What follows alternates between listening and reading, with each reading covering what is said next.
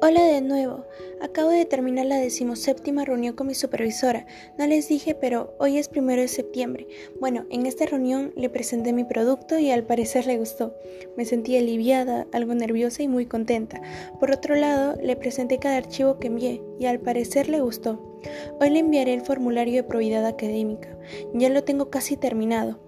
Considero que desarrollé las habilidades sociales y el atributo reflexiva, puesto que compartí mi desarrollo con la supervisora y cómo me sentí. Bueno, eso fue todo en el episodio de hoy.